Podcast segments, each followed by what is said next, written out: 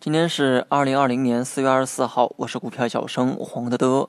大盘一早啊，先回靠趋势线啊，而我们观察的重点呢，在于大盘能否守住趋势线。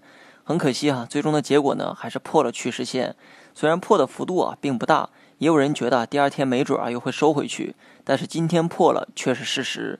破位之后呢，可以出现反弹，但时间往后移一天，趋势线的位置啊也会变得更高。这意味着想用反弹收复趋势线，就要涨得比跌得更多才行。但从这个概率上来讲，除非说第二天有利好，否则不做这样的预期。今天呢跌的有点多哈，这就给今后的反弹啊做了一个沉重的头部。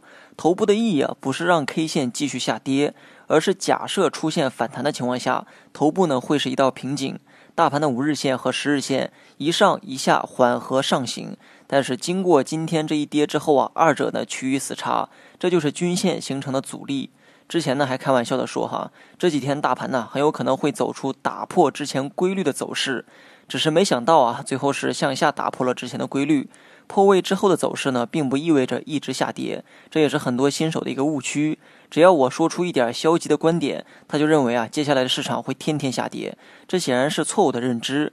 出现破位意味着前期上行的趋势呢已经被破坏，短期内很难继续复制前期的走势。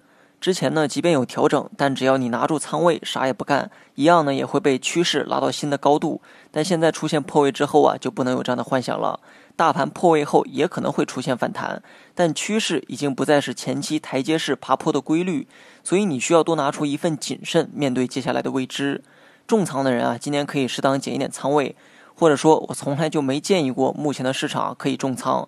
我目前呢还是持有两成仓，前期的那点利润啊，今天也都回吐掉了。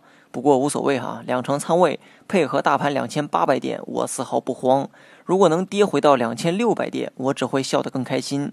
北上资金逢跌就买，我怕个啥？你觉得外资现在买的很多，那都是错觉。当他真的买的足够多的时候啊，说明离割韭菜不远了。而目前呢，显然还不够，人家埋的是长线，短期怕涨不怕跌。大盘日线啊出现了破位。而周线呢，属于反弹途中的一次调整，所以短期防一防日线就好。至于周线呢，还没有看到破位迹象。今天大跌之后啊，大盘短期呢可能有止跌的动作，但无论结果如何，只要不能以大阳线吞掉今天整个阴线的话，日线破位的事实啊就不会改变。所以短期的操作啊，就要比之前呢要谨慎一些。好了，以上全部内容，本期节目由公众号股票小生黄德德授权播出。